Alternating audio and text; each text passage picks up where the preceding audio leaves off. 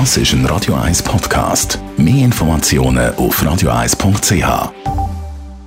Die Morgenkolumne auf Radio 1 präsentiert vom Grand Casino Baden. Grand Casino Baden. Baden im Glück. Markus, guten Morgen. Guten Morgen, Marc. Heute reden wir über Währungen, respektive über den US-Dollar und den Schweizer Franken. Genau. Also, äh, ich glaube, der Wert von einer Währung, Bedeutung von einer Währung, sagt viel über die Stabilität von einem Land aus, seine wirtschaftliche Stärke und Politik. Darum sind wir in der Schweiz auch immer sehr stolz auf die große internationale Bedeutung vom Franken, dass er als sicherer Hafen gilt und dass er meist zur Stärke neigt. Dass international seit dem Ende des Zweiten Weltkriegs der Dollar die führende Weltwährung ist, liegt natürlich auch an der wirtschaftlichen oder speziell an der wirtschaftlichen und militärischen Macht der USA.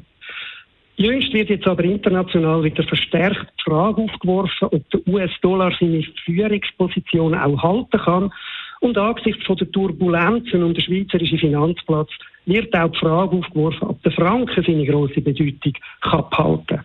Zuerst zum Dollar. Für seinen Abstieg sprechen die hohe Inflation in den USA, die hohe und steigende Verschuldung und natürlich auch die politische Instabilität und der Aufstieg von China. Tatsächlich können Weltwährungen absteigen. Das britische Pfund ist bis zum Zweiten Weltkrieg etwa noch die führende Weltwährung gewesen, weil halt Großbritannien auch die große Weltmacht war. Dann ist sie aber abgelöst worden äh, ist das britische Pfund abgelöst worden durch den Dollar. Trotzdem, zumindest für absehbare Zeit wird der Dollar seine Führungsrolle behalten. Aus einem ganz einfachen Grund. Es gibt keine ernsthafte Konkurrenz. Die Währung von China kann die Führungsrolle nicht ein. Das Land hat keinen offenen und freien Kapitalmarkt und es fehlt das Vertrauen ins Rechtssystem von dieser Macht. Unbestritten ist aber, dass die Bedeutung von der chinesischen Währung zunimmt. Der Euro baut noch immer auf zu, viel, zu unsichere Strukturen auf. Die Währungsunion hat Widersprüche und Schwächen noch nicht überwunden, die einst zu der Euro-Krise geführt haben. Digitalwährungen wie der Bitcoin und andere schwanken viel zu fest.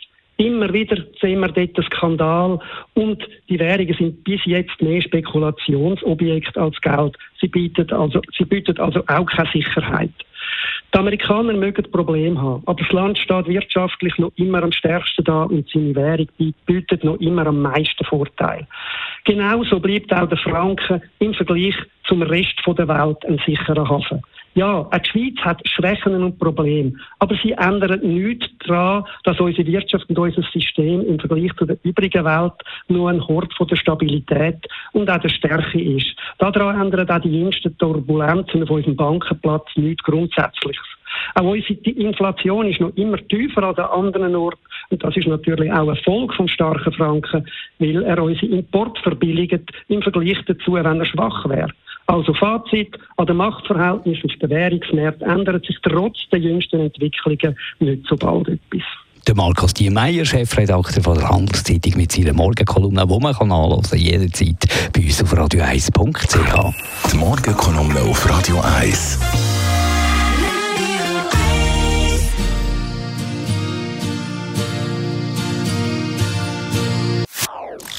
Das ist ein Radio 1 Podcast. Mehr Informationen auf radio1.ch.